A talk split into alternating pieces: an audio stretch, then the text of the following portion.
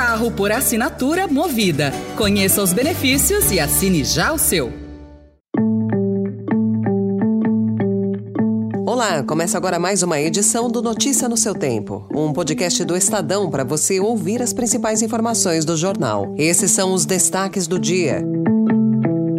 Mudança no estatuto facilita indicações políticas na Petrobras. Câmara aprova na madrugada pacote que muda regras sobre licitações. E o novo tremor de terra em Maceió, onde há uma mina da Braskem. Hoje é sexta-feira, 1 de dezembro de 2023. Estadão apresenta Notícia no seu tempo.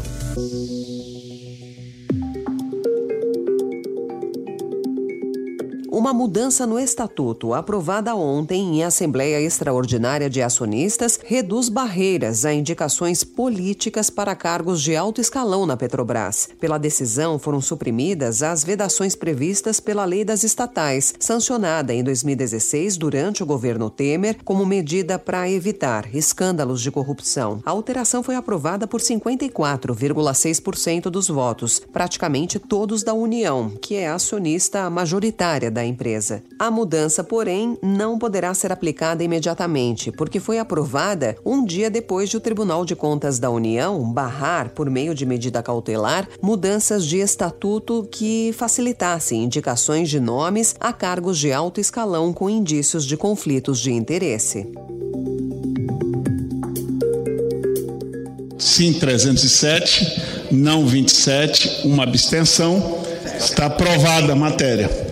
Fica dispensada a redação final da matéria nos termos do artigo. E na madrugada de ontem, feriado em Brasília, a Câmara dos Deputados aprovou um pacote de projetos que acelera o envio de verbas a redutos eleitorais e diminui o controle sobre licitações de prefeituras. As propostas são criticadas por especialistas que apontam riscos de desvio, falta de transparência e até formação de cartéis. O relator, o deputado Elmar Nascimento, do União Brasil, não estava mais na Câmara e quem leu parecer foi o deputado Domingos Sávio, do PL de Minas Gerais. Outra importante medida em defesa do interesse público é que estabelece que os critérios e a periodicidade de medição, isso aqui é importante, hein? A, medi a, a periodicidade de medição, quando for o caso, é né, uma obra que você tem aí uma realização durante um ano.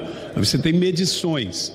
O pacote deve facilitar o envio de verbas federais, incluindo as emendas parlamentares, para as prefeituras em 2024, ano de eleições municipais.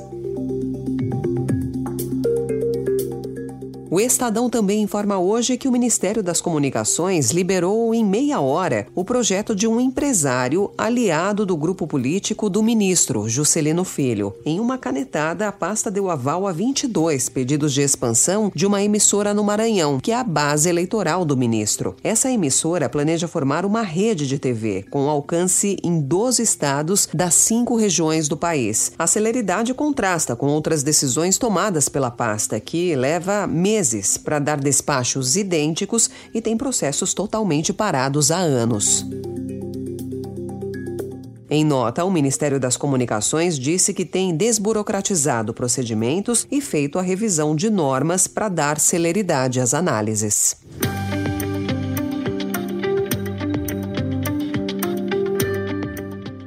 A Defesa Civil de Maceió informou que foi registrado às 10 horas da manhã de ontem um novo sismo de 0,6 de magnitude local. A prefeitura da capital alagoana decretou estado de emergência depois de um alerta para risco iminente de colapso no bairro de Mutange, onde fica a mina 18 da empresa Braskem. As causas dos tremores de terra nos últimos dias ainda são investigadas pelas autoridades. O governador de Alagoas, Paulo Dantas, disse que pedirá apoio do governo federal Federal para a solução definitiva do problema. Muito nos preocupa, é, mas nós já estamos também solicitando, através de e-mail, uma reunião com o presidente Luiz Inácio Lula da Silva, com o vice-presidente Alckmin também, para nós encontrarmos uma solução definitiva para esse problema. A Braskem diz que continua mobilizada e monitorando a situação.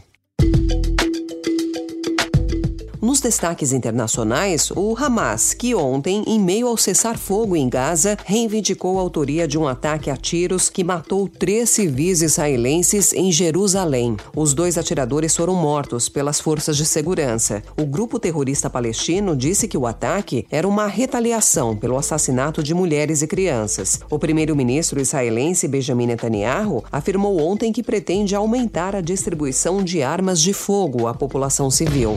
O ataque não pareceu ameaçar a trégua em Gaza, que foi estendida por mais um dia. E em Doha, no Catar, o presidente Lula confirmou ontem que há um brasileiro entre os reféns do Hamas e disse que negocia a sua libertação. Ainda tem mais brasileiros lá ainda na liberação de um refém, sabe que ainda pode ser liberado por esses dias. E daqui nós vamos para a COP. Lula segue agora para Dubai, nos Emirados Árabes, onde participa da Conferência do Clima e encerra sua viagem com uma visita oficial à Alemanha. Ontem, no primeiro dia da Conferência do Clima, um grupo de nações ricas anunciou a destinação de quase 2 bilhões de reais para pôr em operação o Fundo Climático de Perdas e Danos, que vai financiar medidas de adaptação dos países mais pobres ao aquecimento global. Todos os países em desenvolvimento poderão ser beneficiados, incluindo o Brasil. Também na COP28, a Organização Meteorológica Mundial alertou que o ano de 2023 não só caminha para ser o mais quente já registrado, como deve bater recordes em índice de concentração de gases de efeito estufa e nível de recuo do gelo na Antártida. Notícia no seu tempo.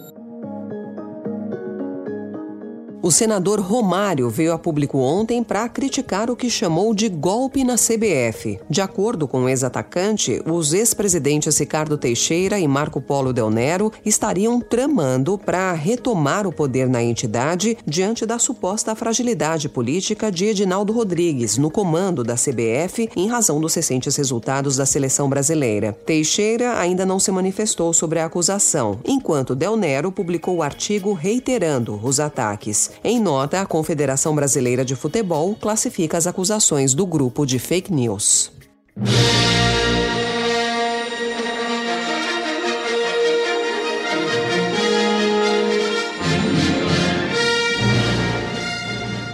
A CCXP, o maior evento de cultura pop e entretenimento do Brasil, completa 10 anos e realiza sua nova edição até domingo, dia 3, no São Paulo Expo. A organização espera bater o recorde de público do evento, de 281 mil pessoas, alcançado em 2022.